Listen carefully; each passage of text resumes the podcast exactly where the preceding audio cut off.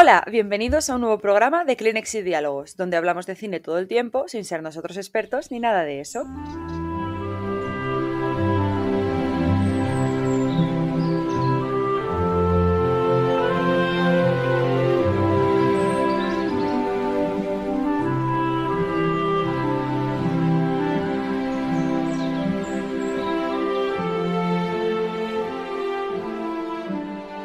Antes de comenzar con un nuevo programa, os queremos agradecer a todos por haber escuchado nuestro sexto programa, por todo el apoyo que le habéis dado en las redes sociales y todos los mensajes que nos hacéis llegar cada día. Y ahora sí que sí, bueno, vamos a ver los temas a tratar en este séptimo programa. Hoy hemos venido con un montón de estrenos, un montón de recomendaciones, porque hemos estado consumiendo mucho contenido últimamente. Se nota que ha habido por aquí un puente en el que hemos estado sentaditos consumiendo nuestros contenidos. Y bueno, los temas a tratar son estrenos, como cada semana, de cine y plataformas. Vamos a hacer una sección de recomendaciones contándoos qué hemos visto últimamente y luego nuestra sección de siempre, las noticias flash. Y ahora sí que sí, sin más dilación, vamos con un nuevo programa. Hola, hola Néstor. Hola, hola. Bueno, eh, otra semana más y con un montón de estrenos bastante interesantes. Sobre todo en plataformas hay alguno eh, muy, muy interesante. Y en las salas no parece lo de la semana pasada, que era como un boom, por todo el puente y todo esto, pero sí que parece otra semana con algún título eh, que parece que puede destacar por encima del resto. Bueno, quitamos El Señor de los Anillos. y, vamos a empezar con el primero. El primer estreno es Aquellos que desean mi muerte, que es eh, un thriller de Taylor Sheridan con Angelina Jolie y Nicholas Holt. Y bueno, está basado en una novela eh, del mismo nombre y para quien no lo sepa va de dos asesinos que estarán persiguiendo a un joven testigo de asesinato y a una experta superviviente, pero un incendio amenazará con destruir sus vidas. Y bueno, eh, tiene muy buena pinta, eh, así suspense, mm, acción. Y bueno, este director, Taylor Sheridan, es quien dirigió Wind River, otro thriller que podéis ver en Amazon Prime, que este está protagonizado por Jeremy Renner y... Mm, Elizabeth Olsen, nuestra queridísima Wanda del universo Marvel, que yo lo vi en su día y también está muy bien. Así que esta de aquellos que desean mi muerte, por supuestísimo, estaré viéndola. Yo también. Yo también voy a verla porque a mí el tráiler me gustó. Sí, y Angelina Jolie suele ser casi hmm. jugar sobre seguro, Nicolas Hoult también. Y, parece a gran escala todo lo que hacen con, el incendio y, que parece que va a tener mucha tensión. Sí, sí, parece un buen suspense, una peli bien estresante, así que... Porque el joven testigo es, es muy pequeño, o sea, no sé si tiene 19 años, creo. Sí. Y, y la experta superviviente sí que es Angelina Jolie. Y son los dos que tienen que salvarse de estos asesinos. Y mientras tienes que estar atento a que un incendio no te mate. Sí, sí, es que parece una premisa muy, muy, muy guay. Y muy estresante. Sí, Pero tiene muy buena pinta. A mí Wind River, de este mismo director, me gustó mucho.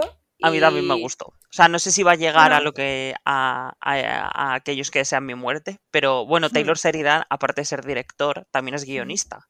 Por ejemplo, le tuvimos en la película que hablamos la semana pasada, la de Sin Remordimientos, de Tom Clancy, es el escritor. Mira. O sea, que este señor hace de todo, porque lo que tiene tener tanto talento. Bueno, y luego tenemos un estreno español eh, que es El olvido que seremos con Fernando Trueba eh, y Javier Cámara. Y este es el biopic de Héctor Abad Gómez, que fue un profesor universitario y padre de familia que luchó por los derechos humanos en, Medellín durante los años 70, cuando Medellín era, vamos, la, cuna de la violencia. Y bueno, esta película ha sido ganadora del Goya, Mejor Película Iberoamericana por Colombia y bueno, pues un título que tenéis ahí en el cine. A mí me, esta película... Eh, no me gustó mucho que ganara el Goya, a pesar de no haberla visto, porque al final le estás reconociendo una película que vale, es de Colombia, pero director español y protagonista español. Claro. O sea, parece que lo que hiciste fue dárselo a Fernando Trueba porque es una peli española. Claro. Y vale, sí, es, colombiana, coproducción Colombia-España, pero a ver, en esa categoría, los Goya, había películas con mucha chicha de, Iberoamérica y las ignoraste por dárselo al olvido que seremos, pero que no, no digo que sea una mala película, seguramente sea buena película, que ya los trailers vaticinaban que, que íbamos a llorar y nos íbamos a cabrear mucho porque es muy revolucionaria sobre cómo eh, Héctor Abad Gómez peleó contra todo pronóstico eh, en las universidades, en la calle, contra, para luchar con, por los derechos humanos y eh, es una historia real. O sea, si no sabéis quién es, no la leáis porque os vais a comer el spoiler para la película. Ya luego leí sobre él porque es muy interesante. Yo me lo leí, o sea, sé lo que pasa en la peli. Claro. Porque está contada desde el punto de vista de su hijo. Sí, yo vi el tráiler y la verdad que, parecía, parecía bastante interesante. Sí, y Fernando Trueba, que no está exento de polémica, porque hmm. Ha hecho unas declaraciones con toda la promoción de la película, criticando que el cine eh, actual es como muy tonto, hmm. que cada vez nos, nos agilipolla más. Y es como, pareces Scorsese diciendo... Totalmente, ya sobre eso tenemos que debatir. Este, este debate lo tendremos dentro de poquito. y bueno, luego tenemos otros tres estrenos y un reestreno. El, el primero de estos cuatro que nos quedan va a ser Cuatro días, una película protagonizada por Mila Kunis y Glenn Close y es un drama sobre una madre que ayudará a su hija a superar cuatro días cruciales en su desintoxicación. Ambas volverán a conectar después de distanciarse por culpa de las drogas de la hija. Y bueno, parece Glenn Close que no sale del mismo papel. Totalmente. De madre o abuela, que le pasa algo, tiene un conflicto y, y, a ver, Hollywood. Esta historia nos la habéis contado mil veces. Sí. Y esta no parece que vaya a tener un plus de decir, mm, esta es la especial. Parece un título que va a pasar sin pena ni gloria. y, y no, las críticas no son buenas. Son bastante reguleras. Y esta este tipo de películas, lo que la los que la avalan suelen ser los críticos. Al ser un drama con, con estos tintes de, drogas y de desintoxicación, así que no creo que... Yo esta me la voy a perder. Yo también. Las otras dos de estrenos, no, pero este, este me lo pierdo 100%. Sí, a mí no me llama demasiado, ¿no? Y el siguiente sí que tengo muchas ganas de verla y es Cuo Badisaida, la película bosnia que ya comentamos en la carrera de, los, Oscars. Y bueno, vamos a poneros un poco en contexto. Eh, Aida es traductora de la ONU en la pequeña ciudad de Srebrenica. Cuando el ejército serbio se apodera de la ciudad, su familia buscará refugio en el campamento de las Naciones Unidas. Vamos, esta película sé que voy a llorar Sí, además esta fue la que pensamos que podría dar la sorpresa en la categoría de que si una daba la sorpresa que quizá podría haber sido esta, claro. Sí. Y yo ya tengo mis boletos comprados para, para, verla porque tengo, eh, tengo muchas expectativas puestas porque todo el mundo habla maravillas de ella, pero maravillas. Y sé que me voy a cabrear, voy a llorar porque el tema es para cabrearse. Y, dicen que la actuación de la protagonista es muy, muy buena. Sí, sí. Está, anotada también, sí, sí. Os animo a que vayáis al cine a, verla y además cine bosnio que no, no solemos ver casi nunca. Y bueno, esta, esta última estreno es muy divertido que va a ser Tiburón Blanco. Divertido para ti. Otra ¿Eh? película de terror, hombre, yo estas, las de tiburones y estas cosas me encantan. Porque, bueno, muchas luego se vuelven muy tontas. Y, bueno, es otra de, eh, con un tiburón de, de villano. Estoy harta. Y bueno, eh, la premisa es eh, una excursión en hidroavión se convertirá en la peor pesadilla de sus cinco pasajeros, varados en mitad del océano con pocos víveres y amenazados por tiburones hambrientos. Bueno. Terror. Eh, yo ya estoy con la entrada comprada. O sea, ya la veré. yo... La veré. Nada, yo vi tiburón, mi padre me la puso con siete añitos, a quien se le ocurre no he vuelto a meter un pie en el agua. Yo no puedo con estas películas. Me... Es que aunque lo que tú dices, aunque la mitad al final se vuelvan como un poco una historia un poco tonta, a mí me causan un terror que no, que no, que no, que no puedo. Así que nada, esta para que la quiera y además encima cuando llega el veranito, así para que la gente no meta un pie en el agua, nada. No, esta mm, al final sí que parece ser que es el único animal que el terror coge Sí, sí, real. Porque tuvimos hace, bueno, hace relativamente poco la de a 47 metros, la segunda parte, que también iba de tiburones. Megalodón. Megalodón, que también. Vale, eh, la primera de a 47 metros. Luego teníamos una Infierno Azul con, Vale, con Blake Lively. O sea, tenemos un montón de títulos siempre con tiburones. No sé qué le da Hollywood. También, eh, últimamente hubo también la de cocodrilos en el sótano, Bueno, la de serpientes en el avión. Yo vi una, recuerdo, como de leones que intentaban atacar a unos en un safari. Hay de todo. Pero Sí, podemos tiburones hacer un subgénero. siempre. Sí, sí, sí. Hacemos un subgénero de tiburones en el terror, porque Hollywood les encanta. Terrible. Y por último, tenemos el reestreno de Las dos torres del Señor de los Anillos, ya que la trilogía se va a estrenar una película cada semana. Sí. Ma- Ayer acabó eh, La Comunidad del Anillo, a pesar de que en algunos cines se ha mantenido algún pase, porque ha ido, ha sido número uno en la taquilla. Y bueno, ¿eres fan de Las dos torres? Mucho. Tanto como las otras. Mucho. Es mi favorita, es mi favorita. O sea, yo recuerdo ver las dos torres en el cine cuando tenía 7, 8 años y lo recuerdo como si fuera ayer. O sea, tengo en mi mente la escena de Legolas bajando las escaleras en la batalla del abismo de Helm, apoyado en un escudo, como haciendo surf por las escaleras. Esa escena vive en mi mente 24 horas al día sin pagar alquiler. O sea, de verdad, lo tengo grabadísimo. Me encantan las dos torres, es mi favorita. El descenso de la batalla del abismo de Hell me parece. mm, Ahí se inventó el cine. Me, me encanta, me apasiona. Tengo muchísimas ganas de volver a verla en el cine. Disfruté muchísimo viendo La Comunidad del Anillo, luego lo comentamos, pero es que ver esta. mm, que igual hasta lloro, no te digo más, estoy muy emocionada, me encanta. Yo soy más del Retorno del Rey, es mi favorita de las tres, pero es que con lo buena que es la trilogía no Sí. vamos a desmerecer ninguna. No, no, claro. Porque es que son maravillosas. Y bueno, yo la comunidad del anillo, ya lo comentaré después, he aprendido a apreciarla más con este visionado que hemos hecho en, en 4K que antes. Sí, Y, y bueno, estos son todos los estilos de cine. Hay, hay para todo tipo. Te metes a una de terror, luego te metes a, a ver un, un drama de, de Bosnia y luego te metes a ver a Angelina Jolie eh, pegándose con un incendio y asesinos. Hay para, para todo el fantasía. mundo. Para otros gustos. Y bueno, ahora empezamos con las plataformas que siempre, siempre dan contenido todas las semanas. Esto Sí, es un no parar.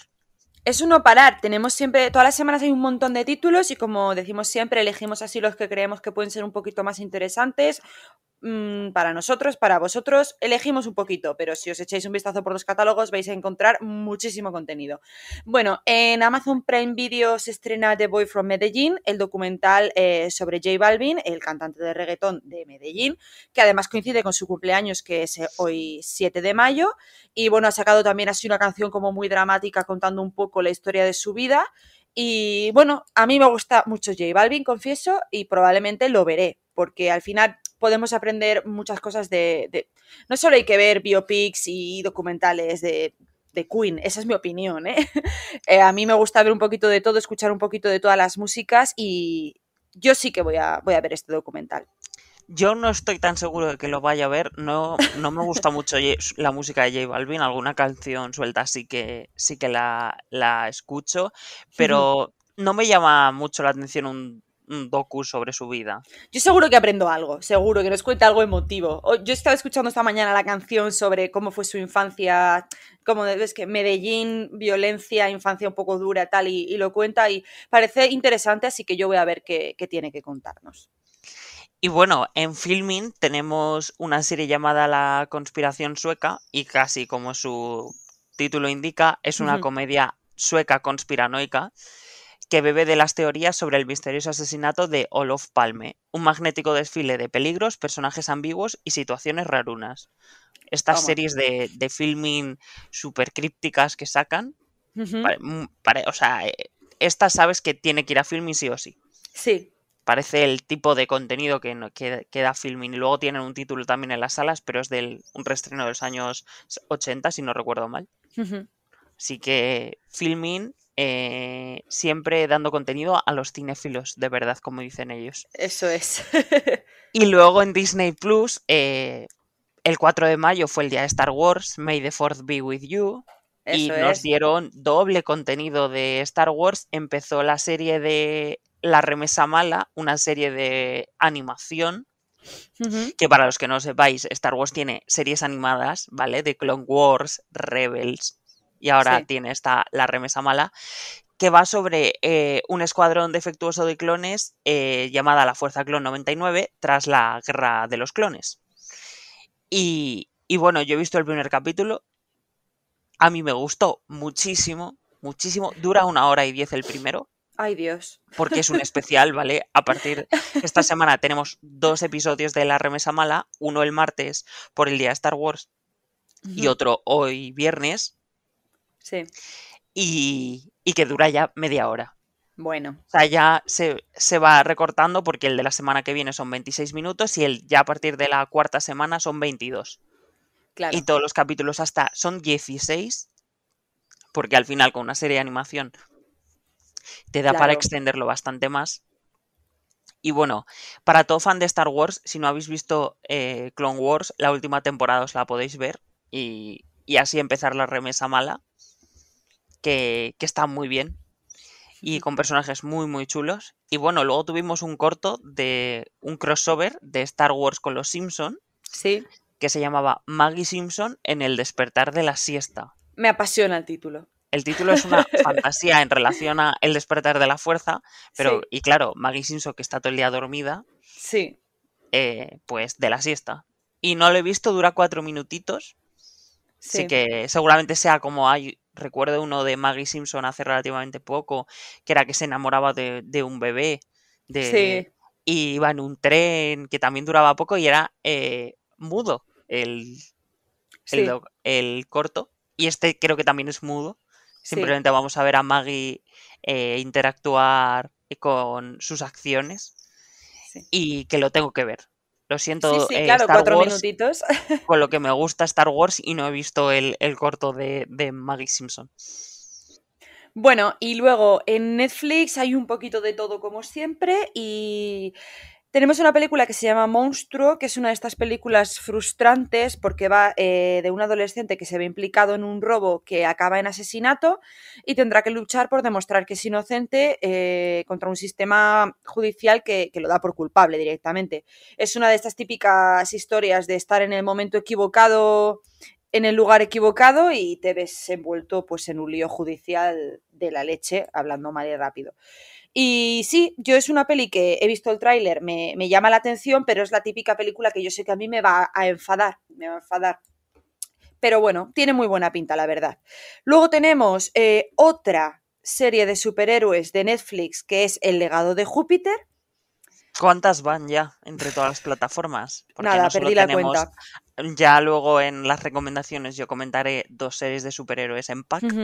Sí. Pero es que parece que ya todas las plataformas tienen su propia serie de superhéroes, porque Sí, HBO tiene queda. el contenido de DC, Sí, eh, que ahora está con Superman y, y Lois, luego Netflix, que sí, el legado de Júpiter, eh, de Umbrella Academy, sí, sí, sí. Luego tienes a Disney Plus, obviamente, con las series de Todo Marvel. lo de Marvel, claro. O sea, vamos a ver cuánto contenido de superhéroes vamos a poder consumir. Es que cuando una cosa sale bien, pues a, a tirar. Bueno, y luego, así un poquito diferente, tenemos la segunda temporada de Selena, la serie sobre la vida de Selena Quintanilla, la emblemática estrella del pop mexicano. Y luego tenemos una eh, serie documental, miniserie documental, eh, que se llama Los hijos de Sam, que a mí ya me apasiona, ya lo sabes. Es una serie sobre bueno, eh, sobre el asesino en serie Son of Sam, hijo de Sam, que, bueno, David Berkowitz, que fue un asesino en serie en los años 70 en Estados Unidos, muy, muy conocido. Hablan de él, bueno, en la cultura popular se habla mucho de él, sale una de las máscaras de la purga es su cara, eh, se habla mucho de él en Mindhunter, bueno, es bastante interesante, ¿no? Este tipo. Eh, mató a bastante gente con en esta década y bueno, él decía que era miembro de una secta satánica y que no era él quien mataba, sino que era el diablo quien le ordenaba matar. Curiosamente estuvimos hablando de él en el podcast pasado porque estábamos comentando con Expediente Warren que iba de... Que- de, una, de un caso de una persona que dijo en Eso un juicio es. que había matado porque el demonio se lo dijo. Y yo te dije que había un asesino en serie que, que hacía esto. Pues toma, nos han hecho una serie documental, porque como hablamos de él en él, la han hecho solo por nosotros. Y bueno, eh, a mí me parece que va a ser muy interesante. Es Netflix haciendo más True Crime. Yo creo que a Netflix se le está dando muy bien hacer eh, documentales de True Crime. Tenemos para dar y regalar, o sea, documentales de asesinos en series, crímenes, misterios en Netflix. Es que hay para dar y regalar. Puedes empezar y no acabar y a mí me encanta. O sea, para quien nos gusta este género, es que Netflix nos tiene ahí living. Sí, os da el contenido que, el contenido que merecemos. Es que encima. Hay muchísimos, no es, yo no soy muy fan de, del True Crime, pero es que me meto a Netflix y me salen 800 muchísimo, cosas de True Crime, que sí series, que sí documentales. De todo tipo, eso te iba a decir, tienes películas basadas en asesinos en serie. Tienes em, documentales o sea, contados por los mismos asesinos. Tienes Mindhunter que te habla de todos los asesinos habidos y por haber. Es que, de verdad, Netflix, si te gusta el True Crime, mm, suscríbete a Netflix y ponte a consumir contenido porque no vas a parar. Y que lo usen como marketing. Totalmente. Si ves True Crime, suscríbete a Netflix. Totalmente, totalmente. Porque es que además ves una y ya tu pantalla principal de Netflix se convierte en crímenes.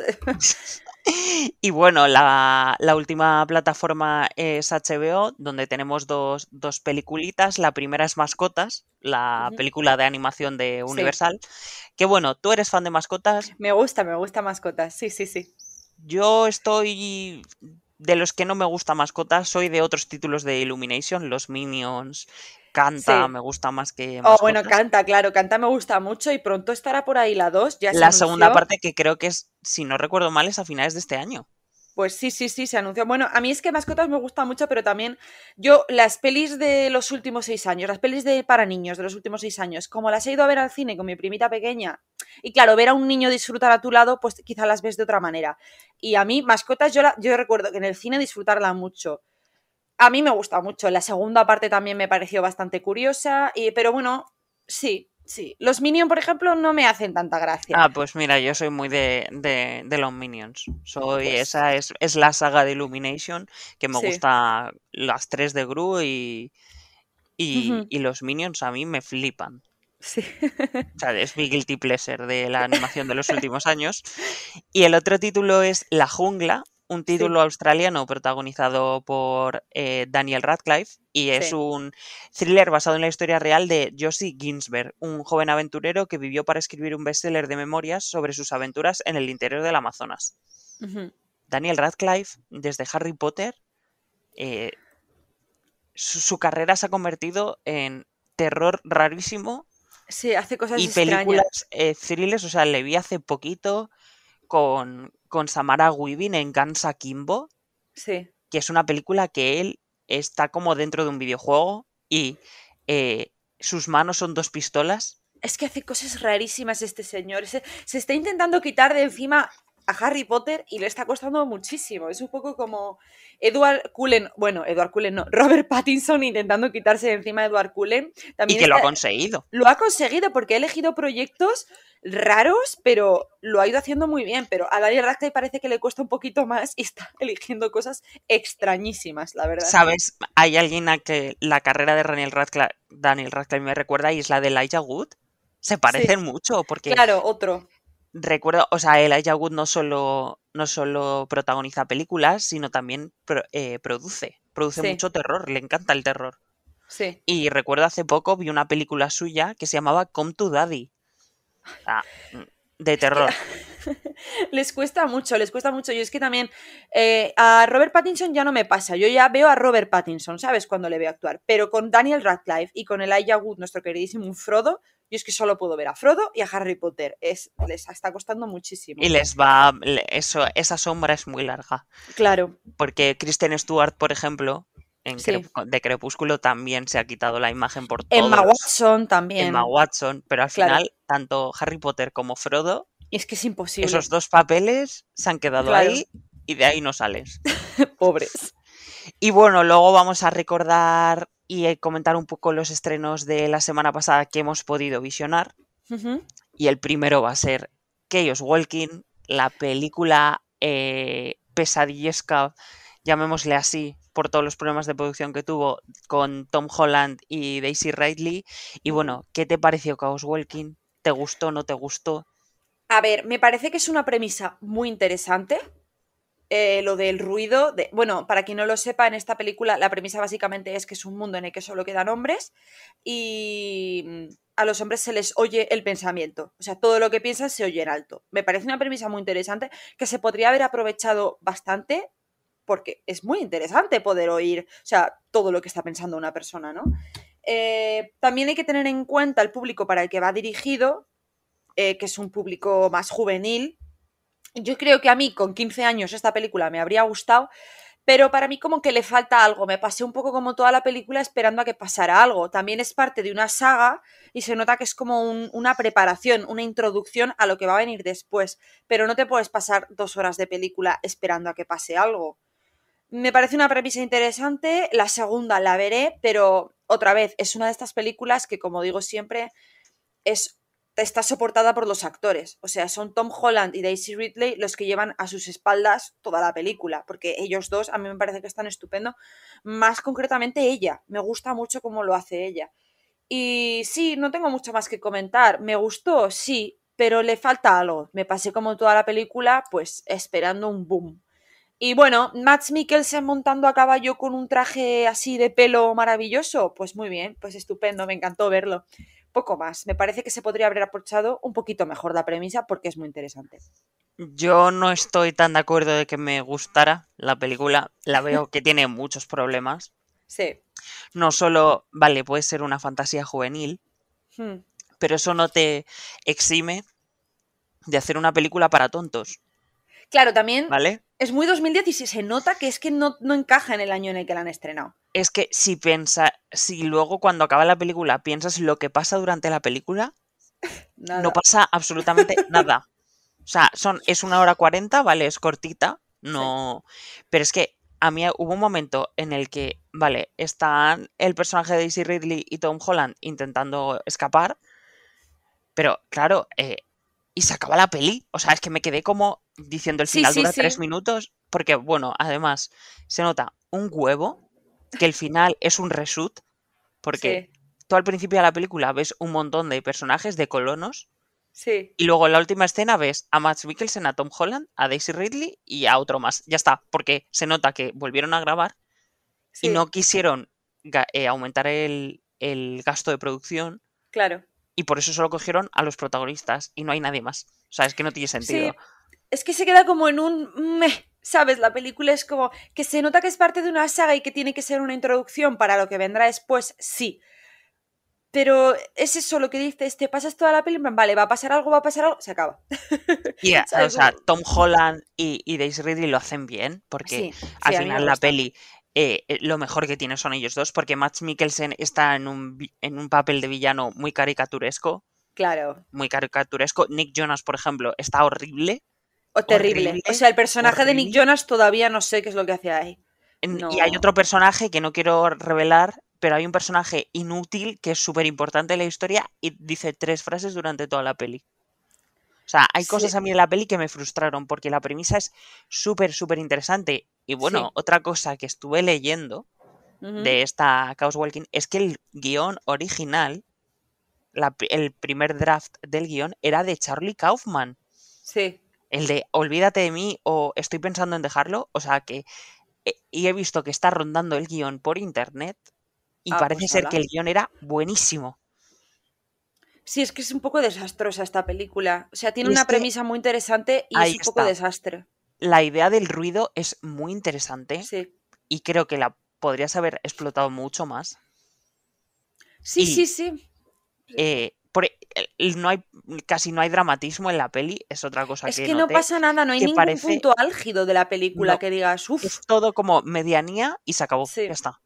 Sí, es como una introducción a algo. Sé que puede tener, sobre todo cuando a lo mejor vaya a una plataforma, que a lo mejor ahí sí que encuentra su público, porque la veo, la veo película plataformera, más que cines, y no creo que se haga una secuela.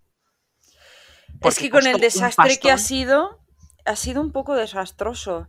y a, mí me gustaría que hubiera una segunda parte porque es lo que digo, es una premisa muy interesante como para no para dejarlo ahí. Nos han, planteado esto. Parece una película borrador, parece un borrador esta película. Total, parece el primer draft o sea, el test screening que se llaman en Estados Unidos cuando enseñas Sí. una peli y luego la vuelves, la, la retocas por la recepción de la gente, que eso se hace con todas las películas. Sí.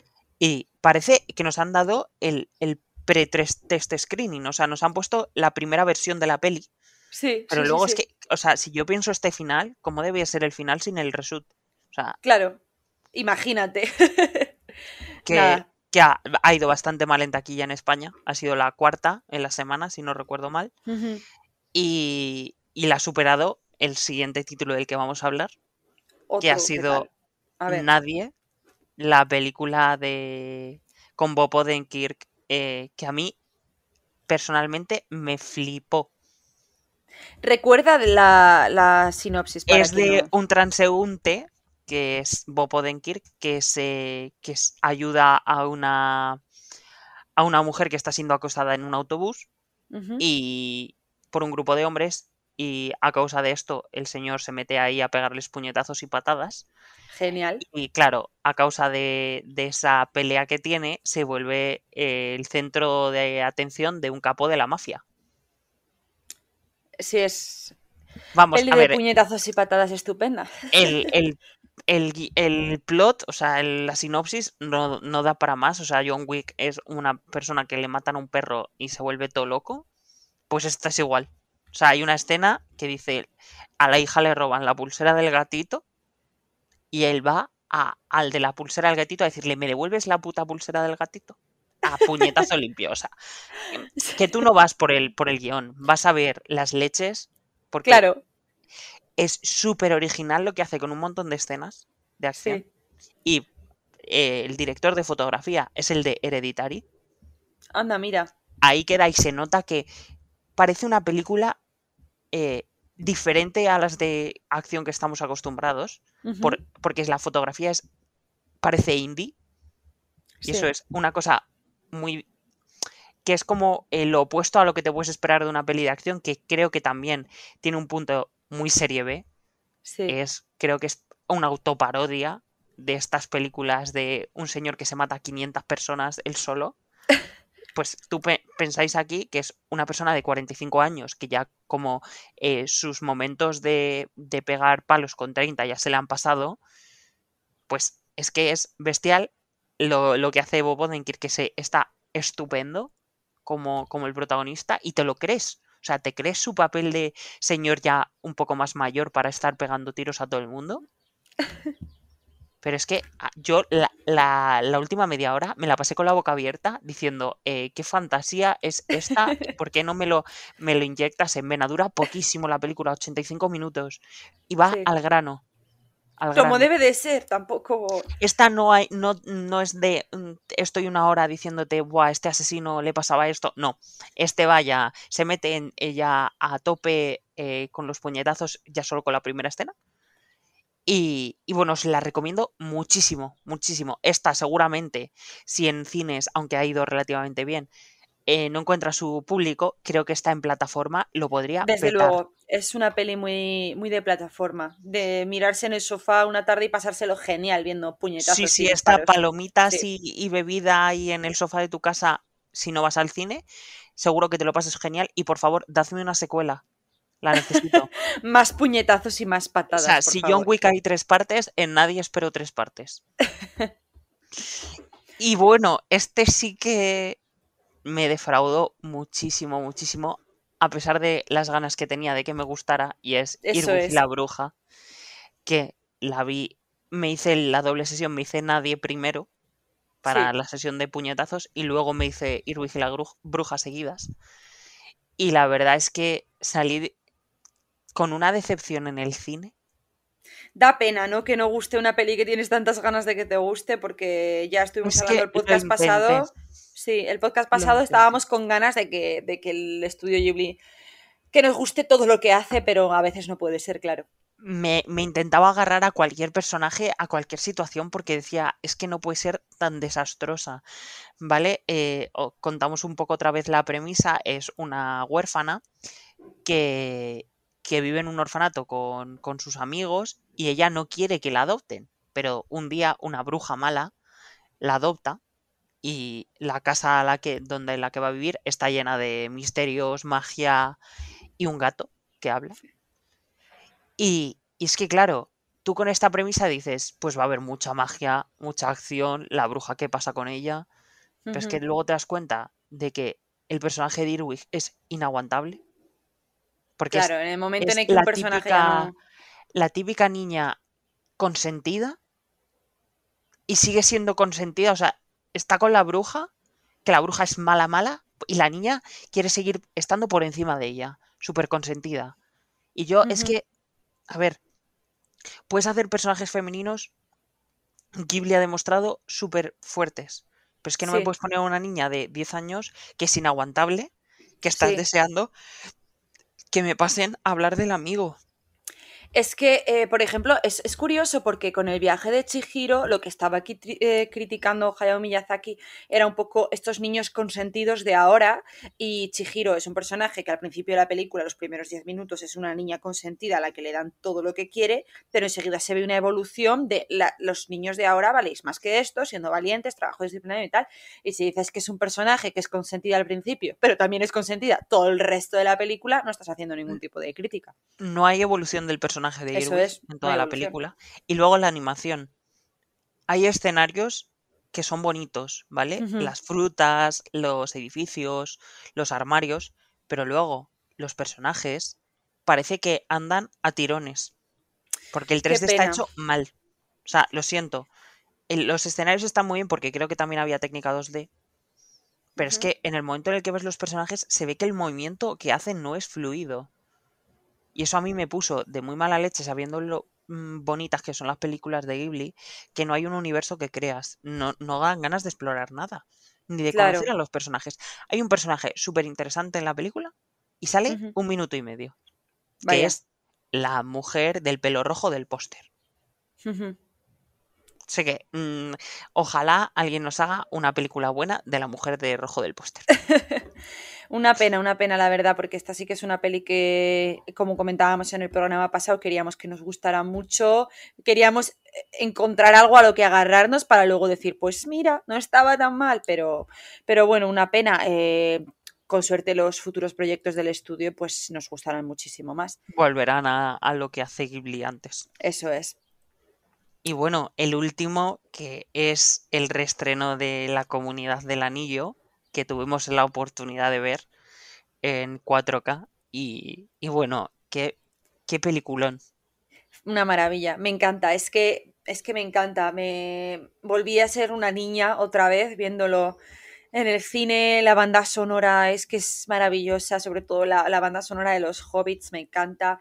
La escena, recordé, viéndola, recordé cómo me sentí de pequeña viendo las escenas por primera vez, por ejemplo, la escena de del caballo negro y ellos debajo de un árbol en un huequito al principio de la película cuando tienen que estar súper callados para que no les vea y empiezan a salir bichos y gusanos por todas partes. Recordé cómo me sentí de pequeña viendo esa, escena que es que me daba muchísimo miedo.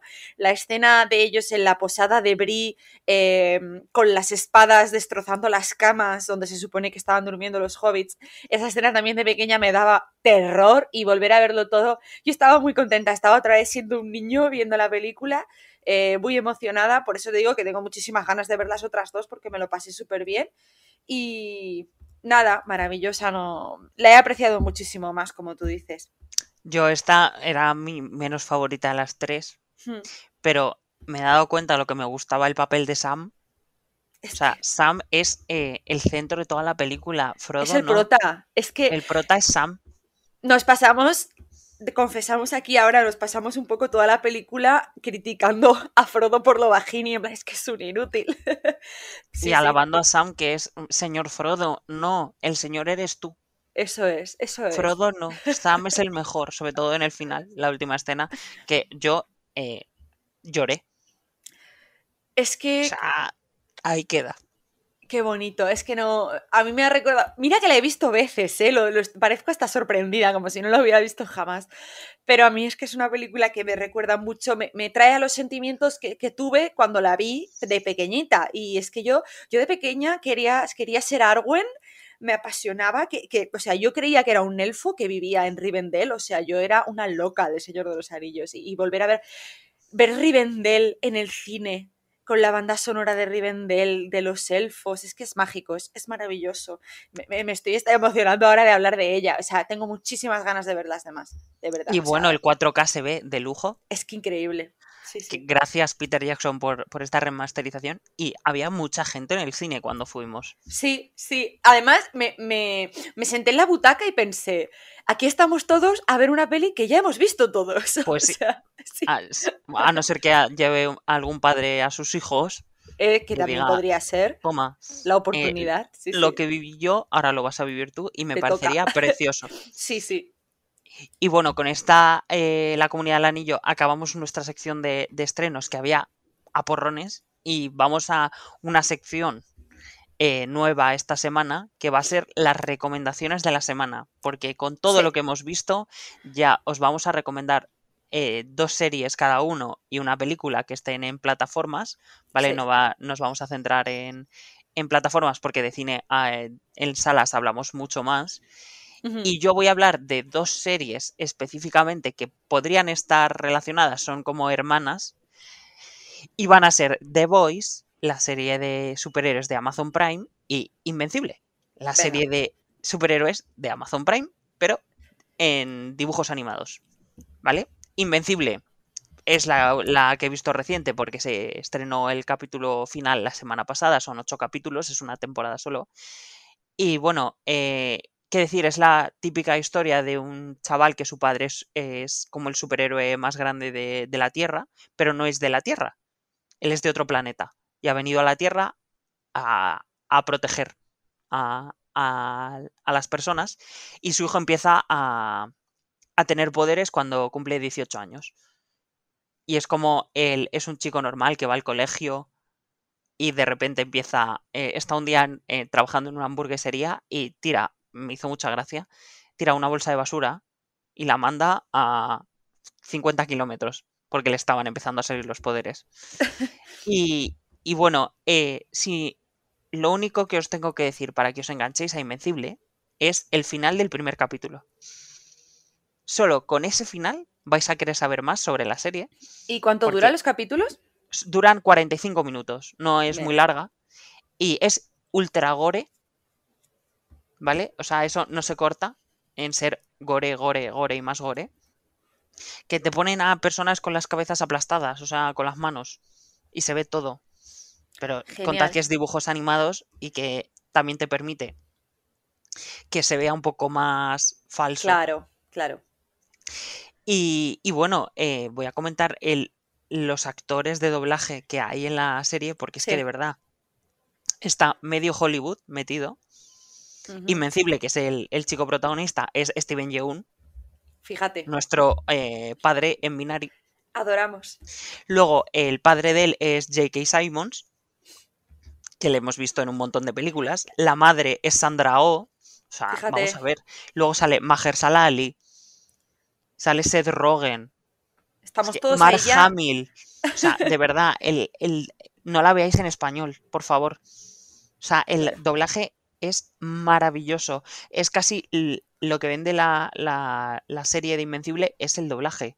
Y bueno, eh, uno de mis personajes, aunque no sea de mis favoritos, es el de Sandra Oh, que me parece bestial lo que hace con un personaje eh, muy humano, porque es al final es la única humana de la familia, porque el hijo es medio humano, medio del otro planeta, de Viltrum, y Mm. luego el padre, que es, no es humano, es de Viltrum siempre, como me recuerda un poco a Superman, el personaje.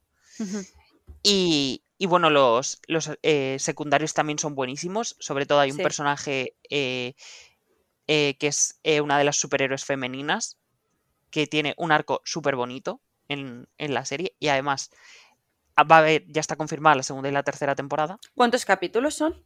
Eh, son ocho en esta primera y creo que van a ser ocho y ocho. O sea, van a ser Muy bien. 24.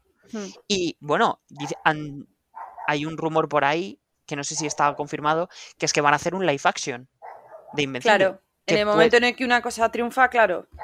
Que a ver, sí que da para un live action, pero creo que eh, toda esa violencia, no sé cómo se va a trasladar a la es. gran pantalla.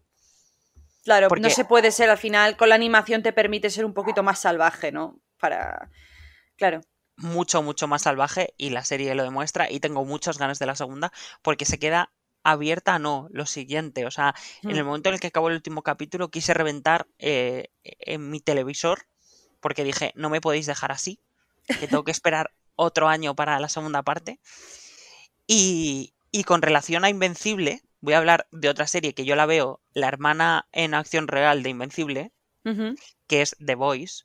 Esa ha triunfado mucho, de esa se ha oído hablar bastante. Por no decir que para mí es la mejor serie que tiene Amazon de las que he visto y la serie más famosa que tiene Amazon. Eso es, eso es. Y es otra historia de superhéroes, pero es irónica, sarcástica, violentísima. Y eh, es como los superhéroes serían en una realidad en la que los superhéroes no son como Capitán América. Eso es. Que es Que como no son- realmente serían los superhéroes. Que el personaje de Homelander, de Patriota, es el personaje más asqueroso Hmm. que he visto yo en años. O sea, de verdad, cada vez que salía me daban ganas de darle un puñetazo. Hay dos temporadas, ya tercera confirmada y va a haber un, un, un spin-off. O sea, de Voice vamos a tener eh, a, a raudales porque la serie ha funcionado y la serie es muy buena. Te deja con unos cliffhangers todo el rato, como hacen todas las series. Pero es que esta, la, eh, la última escena de la segunda temporada, dije, no me lo creo. No. Es que estoy harto de que mm, hagan esto, que ya sé que lo hacen para que la, veas la siguiente temporada. Y, y os recomiendo que os hagáis una. Decir, voy a ver primero The Voice y luego Invencible, porque son hermanas, se muchos conceptos en común. A lo mejor Invencible es más humana que The Voice, es más superheroica en ese aspecto de todo el rato superhéroes, superhéroes, superhéroes. Pero eh, las dos son un visionado maravilloso y que Amazon parece que está siendo eh, la, la casa de los superhéroes adultos. Sí, sí, sí. Porque al final son series más 18 y no son Claro. para niños. Y, y veremos, porque Amazon seguramente nos va a traer más contenido de superhéroes. A la espera estaremos. Y, y bueno, así que ya sabéis, las dos temporadas de The Voice y la primera temporada de Invencible las tenéis en Amazon Prime. Muy bien, bueno, yo traigo cositas un poco más diferentes que superhéroes que se matan y gore. Yo traigo, bueno, eh, un par de series que he visto así recientemente. En HBO estoy viendo Mayor of Easttown. Eh, comentamos su estreno hace dos o tres programas. Mayor of Easttown es un thriller protagonizado por Kate Winslet. Eh, hay tres capítulos, sale un capítulo cada lunes. Por ahora solo tenemos esos tres. El lunes, yo vivo la semana esperando al lunes porque no puedo más, no dejo de, de sacar teorías. Bueno, básicamente hay un asesinato en el típico pueblo en medio de la nada de los Estados Unidos, donde todo el pueblo se conoce, todos parecen primos, todos saben la vida de todos, mucho cotilleo. Un poquito me recuerda a Sharp Objects, ahora hablaré de Sharp Objects para quien no la haya visto. Y bueno, está muy, muy, muy interesante. Eh, claro, también verla semana por un capítulo cada semana hace que, te vuelvas loco en tu casa pensando quién será el asesino, qué tal, qué tal. Y te van metiendo un montón de personajes, te los presentan a todos, te presentan a todo el pueblo, eh, para que tú vayas sospechando, mm, cada día vas sospechando de uno diferente. A mí me ha enganchado mucho y como digo, es que no puedo vivir sin sin capítulo, quiero más. Recuerdo haber visto los dos primeros y decir, venga, otro más, y ya no había. Y dije, pues nada, esperar. Y aquí estoy. Todos los lunes un capítulo de Mare of eh, por las mañanas ya suelen estar disponibles. Y eso, ya veremos quién es el asesino. Eh, hablaré sobre ella cuando haya terminado, porque es que ahora no, no sé lo mismo que vosotros, nada. Y luego, eh, esta serie me recordó mucho a otra miniserie de crimen del HBO, que es que HBO para las miniseries de crimen es que es estupenda, de una calidad mmm, brutal, porque en HBO tenemos eh, Sharp Objects, tenemos Big Little Lies, que es increíble, tenemos A True Detective, o sea, de verdad que el HBO para las miniseries de crimen te las da y además de una calidad excepcional. Y bueno, Sharp Objects es la miniserie mm, basada en la novela Heridas Abiertas. Eh, que bueno, son 7-8 capítulos si no recuerdo mal. Lo único malo de la serie es que se acaba y ya no hay más y te quedas con ganas de, de muchísimo más. Es una miniserie eh, protagonizada por una estupendísima Amy Adams que para mí hace uno de los papeles de su vida, en la que nuevamente un pueblo en medio de la nada en Estados Unidos, desaparecen dos o tres chicas jóvenes y Amy Adams, eh, que es una periodista, se traslada otra vez a ese pueblo porque es donde ella se crió a investigar el crimen y estando en su pueblo tiene una relación extrañísima con su madre y empieza a recordar muchos traumas, empieza a tener unos flashbacks muy raros de traumas suyos de la infancia y bueno, se va viendo un poquito de todo. Hay flashbacks al pasado, eh, está el presente. Es una serie muy siniestra, pero es que es perfecta o sea, de principio a fin, no, no le encuentro fallo. Cómo juegan con el sonido, con los flashbacks. Es lo justito siniestra para no darme miedo a mí. O sea, no es terror, es. Tiene esos puntitos de de miedillo, pero, pero que está estupenda. Así que recomendadísimas las dos. Mare of Easttown y Sharp Objects. Las tenéis las dos en HBO. Sharp Objects ya terminó, son 7-8 capítulos. La podéis ver del tirón, yo la vi en dos tardes. Y luego Mare of Easttown, un capítulo cada lunes, ahora hay tres. Eso en HBO. Y luego me he estado viendo también, así cambiando un poquito la temática de asesinos, que no quiero parecer yo una loca, he estado viendo Sombra y Hueso en Netflix. Eh, la primera temporada está basada en las novelas Sombra y Hueso. Eh, me parece que es una trilogía de fantasía eh, muy, muy, bueno, rompió internet cuando se dijo que por fin se iba a hacer la serie. Los fans de la, de la trilogía se volvieron locos cuando empezó a salir el cast, cuando pusieron a Ben Barnes, que adoramos a Ben Barnes en el internet. Eh, lo pusieron como el malo de la saga y bueno, el internet se volvió loco y dije, pues allá voy, voy a verla. No es mi tipo de serie porque a mí esto de así fantasía y tal no he disfrutado de nada que no sea Juego de Tronos, pero... Pero bueno, le di una oportunidad y a ver, está bien, es muy entretenida. Me la vi en dos tardes. Eh, no sé si la consumí yo, me consumió ya a mí. Eh, lo que me falla de esta serie hay dos cositas. Es el casting. Eh, la protagonista me parece que no tiene nada de carisma. No me, no me, no llegué a verme. Es que cuando no me veo reflejada en ningún personaje me cuesta me cuesta. Yo seguí viendo esa serie mm, por Ben Barnes, confieso. Es que sale guapísimo haciendo de malo, lo hace súper bien.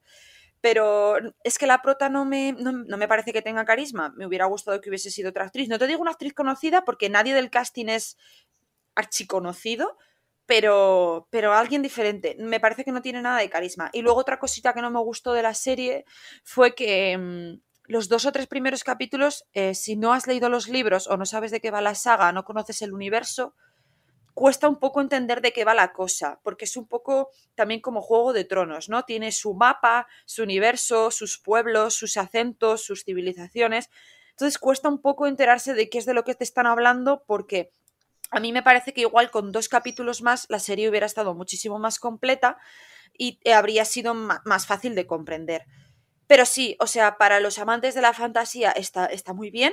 Eh, los que hayan leído los libros eh, la están disfrutando muchísimo, la gente que los ha leído, he estado dando unas vueltitas por internet, la gente está contenta, los fans de la saga están contentos. Además, eh, debe ser que la escritora de la trilogía estuvo supervisando en el rodaje, en el casting, estuvo como metida y eso hace que al final, pues claro, esté bien basada en los libros. Y nada, si queréis una serie de este tipo fantasioso, universos y, y cosas extrañas y monstruos, ahí tenéis Sombra y Hueso. Y sale Ben Barnes, Mm, guapísimo, maravilloso. ¿Qué más quieres? Ben Barnes con cara de, intenso. Cara de intenso, vestido de negro, mm, guapísimo. ¿Qué más quieres? ¿Qué más quieres? Y nada, otra cosa a comentar, eh, parece que chico y chica se miran en la serie y ya son novios, es increíble. O sea, ahí todo el mundo tiene una relación, o sea, no hay nadie soltero, increíble. Bueno, y eso en series. Ahora recomiéndanos una peli, venga. Películas, esta sí que os la voy a recomendar. Eh, hasta el fin de mis días, por favor, eh, que va a ser Los Mitchell contra las máquinas, que hablamos de ella en el podcast pasado, que yo tenía muchas ganas de ver porque era de, de, la productora de Lord Miller, de hmm. Lluvia Albóndigas, Spearman Un Nuevo Universo, y la tenéis en Netflix, y la vi el mismo viernes.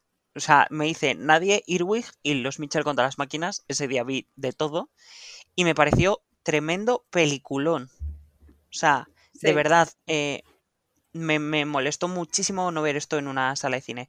Es como si metes en una coctelera Lluvia de albóndigas, la Lego película y Spider-Man Un Nuevo Universo. O sea, tres películas fantásticas de animación y en esta eh, otra vez se vuelve a usar una animación 3D, pero eh, hay un montón de toques en 2D en la película con memes. Mm. Están pintados los memes en la pantalla porque la protagonista es eh, quiere ir a una escuela de cine a estudiar, que es muy interesante su papel.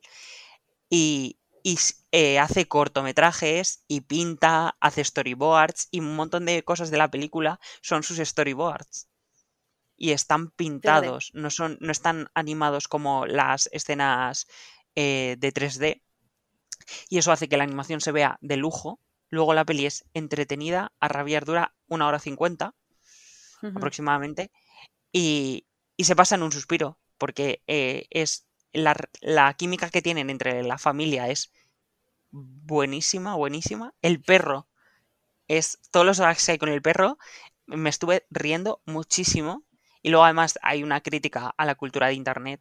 A Sí. qué hacemos, qué haríamos los humanos sin internet, sin wifi, sin Twitter. Porque sale Twitter, o sea, sale YouTube. Es, parece la película hecha para film Twitter Sí. Sí. totalmente. Y sé que en Twitter está todo el mundo súper, súper eh, a tope con la película. Y, y, eh, lloré tres veces. La dramática. Toma. Tres veces lloré en, en la película porque es que tiene, tiene puñetazos emocionales que no te puedes, que no te esperas de una película así. O sea, me recordó un poco a, a la Lego película en esos impactos emocionales. Sí. y, y que todo el mundo que la vea va a pasar un rato increíble y que por favor necesito una secuela o una serie o algo igual porque ese es que sabemos que eh, la productora Lord Miller hace una animación súper original y que creo que falta en Hollywood porque al final sí está Pixar pero creo que falta esa animación más tradicional más por ejemplo este los mm, podría ser un producto de DreamWorks me la imagino como un producto de DreamWorks, pero es de Sony y Sony está labrándose una carrera muy importante en la animación, porque es que tiene de todo y eh, necesito que Lord Miller hagan más cosas. Vamos, que todas Sí. las películas sean Ghibli, Pixar y Lord Miller. Y yo con eso Parece que te han pagado por promocionar esta película. parece que, que me ha escrito el, el director de la película para decir, Néstor, por favor, habla en el podcast, que sé que te encantó, pero quiero más. Quiero más para que tus, tus oyentes es- eh, la vean. Así que ya sabéis, a verla ya, o sea, en el momento en el Sí, que señor, escuchéis el sí. podcast, vais a Netflix y os ponéis. Y así es. Bueno, yo eh, llego mm, casi 20 años tarde a lo que os voy a recomendar. Hay alguno que me va a decir, pues está buena esta. Eh, por fin vi Old Boy, la película del año 2003 coreana de Park Chan-wook. Sí, Park Eh, Chan-wook, una leyenda. archi super duper conocida. ¿Qué pasa? ¿Llego casi 20 años tarde? Bueno, mejor tarde que nunca. Eh, la vi que no dejaba Amazon Prime de ponérmela ahí, en, portada, y dije, venga, es que me están obligando a verla. Y bueno, eh, también es una película que sale en el top 100 películas de la historia votada por los usuarios de IMDB, si no me equivoco, en el puesto 64. Y para ser una peli coreana que estaba rodeada en, en el ranking de películas americanas, El Padrino, eh, Alguien voló sobre el nudo del cuco, dije, "Mm, allá voy, voy a verla. Que además vi thriller y dije, clic, allá voy. Eh, nada, eh, que me dejó loca. O sea, a nivel de guion me pareció increíble. Increíble, que, que es que en Corea ya se estaba haciendo este cine tan increíble en 2003. Parece que hemos empezado a apreciar estas películas a raíz de Parásitos, pero es que lo que es Oldboy es que está a la altura de Parásitos para mí. Me parece que tiene, o sea, se inventaron los plot twists en esta película. Porque tú llegas al final y cuando ya piensas que no te puede sorprender más, que la cosa no puede ser más grotesca, da un giro que dices, no, me lo puedo creer, o sea, maravillosa. Para quien sea tan tardío como yo y vaya tan retrasadito como yo, esta película, la premisa es que, es que vende la película sola, se vende sola. Un hombre es encerrado en una celda durante, no sé si son 20 años, 15, 20 años, y tiene que descubrir por qué. Y tú con él, claro. Él está ahí encerrado en una celda y cuando sale le dejan en libertad y él tiene que descubrir qué ha hecho posiblemente para que alguien se quiera vengar de él de esta manera.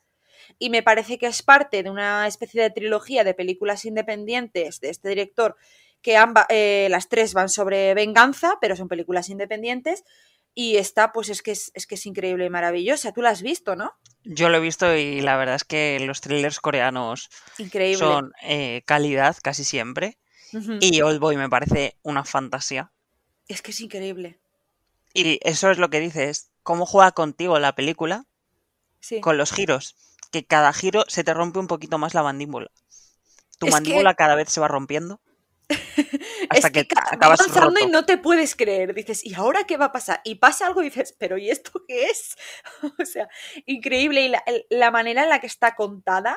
O sea, es que yo, yo, si tuviera que estudiar un guion, en plan, toma de un guion, pum, te daría Old Boy, toma, léelo. Esto es increíble, de verdad. Eh, también tiene planos, tiene una violencia, tiene. Es, que fría, fría la violencia, ¿eh? Es que es crudo todo, es. Es muy cruda.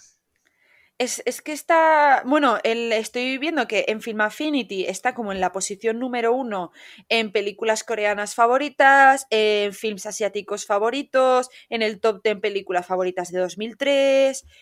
O sea, que es una peli muy, muy valorada por, por, los, por el usuario cinéfilo, por así decirlo. O sea, y yo llego tarde, llego tardísimo, pero aquí estoy hablando de ella. Es que me fascinó.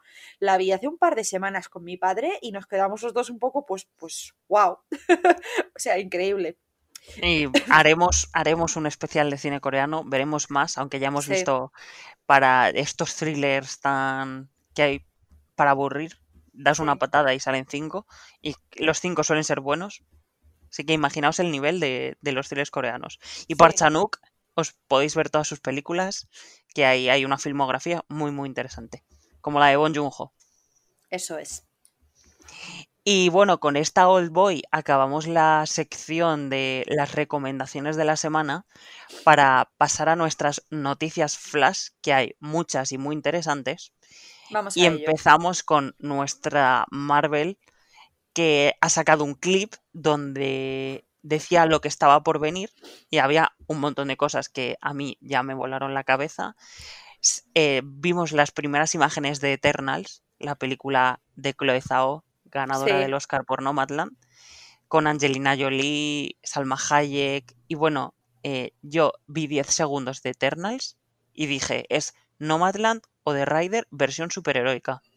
Sí, sí, sí, es la, la marca Chloe Zhao se ve claramente en la, en la- en la cinematografía. Y mira que nos O han sea, dado tres o cuatro escenas contadas, tampoco. Eh, eso ya te quiere decir que vamos a ver mucha de la marca de la directora en la película y eso me gusta mucho Hmm, porque las películas de Marvel muchas veces parecen cortadas por el mismo patrón, pero ves este corte de Eternals y dices, esto no parece una peli de superhéroes. Y eso lo agradezco muchísimo. Gracias, Chloe Zhao. Un Si me estás escuchando, un besito desde aquí. Y luego, Capitana Marvel 2 cambió de título y ahora se llama The Marvels. Porque Cuidado. no, no solo va a salir Capitana Marvel, sale también Mónica Rambeau y también sale Miss Marvel. Yo ya O sea, tengo, hay- mira, a mí con el, el- el clip este que subieron, diciendo todo lo que van a hacer en el futuro, recordando los grandes momentos Marvel, se me fundió el cerebro. Dije, espera, voy a ir pausando y voy a tomar nota en el calendario.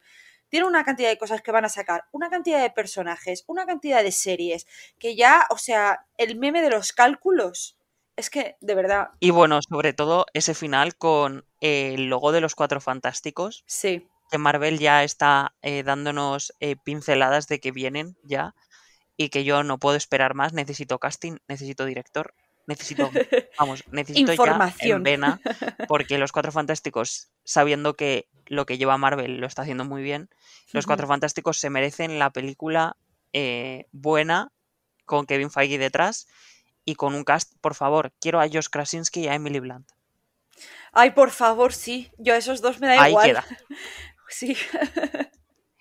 Y, y luego mm, la última noticia nueva que teníamos de Marvel es que Wakanda Forever va a ser el título de la segunda parte de Black Panther, A ver qué hacen con ella. en honor a, a Chadwick Boseman, que me parece un gesto precioso, porque no vas a poder hacer nada con el papel, no puedes recastearlo, tienes que No, pasar el, No, no. el- la manta a, a alguien de Black Panther, no sabemos a quién, Sí. pero tenemos muchas ganas de lo que nos da Marvel.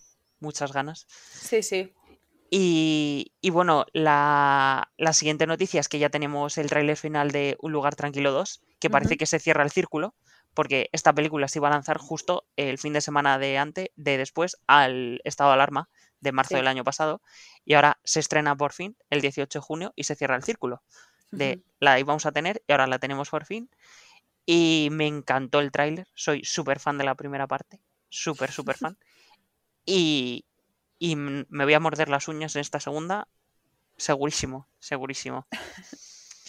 Y bueno, tenemos otra noticia de Netflix y es que por fin va a salir también la primera serie de League of Legends, del videojuego que yo soy eh, súper seguidor, y se llama Arcane y se estrena en otoño. Y lo sorprendente de esto es que pone a Netflix Animated Event Series.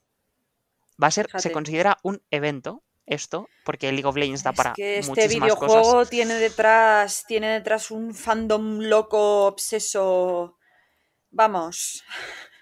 Y que va a dar, y que ya se estaban diciendo que iban a hacer eh, un universo de, claro. del LOL en live action. Claro, si es que, que lo que tira, tira, claro. Puede reventar la taquilla, eh, sobre todo en China, que les sí. encanta el videojuego. Y por último tenemos la primera imagen de Titane, la nueva película de Julia Ducournau, la directora de Crudo, que yo soy, eh, me encanta Crudo. Y también es la directora de algunos de los capítulos de Servant, la serie de M. Night Shyamalan.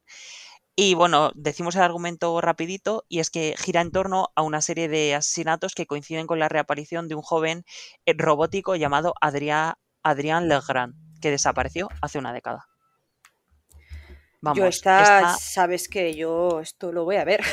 Esta hay que visionarla, que Hombre. Julia Ducournau por ahora no ha decepcionado en todo lo que ha hecho. Y tengo uh -huh. muchas ganas. Espero que se estrene a finales de este año, que se decía que, que podía ser la fecha de estreno. Y bueno, más noticias que tenemos. Yo traigo noticias también. A ver, eh, la película eh, Benedetta de Paul Verhoeven, el director de Instinto Básico, Starship Troopers, él eh, va a Cannes a la sección oficial y ha estrenado un tráiler que es que pronostica una controversia brutal. Porque ¿de qué va esta película en cuestión? Bueno, es un thriller erótico de monjas lesbianas. Toma. Ya está, Esto... ya está la iglesia eh, con los cuchillos y han sacado los eh, el fuego porque el tráiler es controversial a tope, porque sí, es sí. la monja protagonista, supuestamente Cristo le dice que se, se enrolle con la otra mujer. Increíble. La otra monja. O sea, Esto va a traer...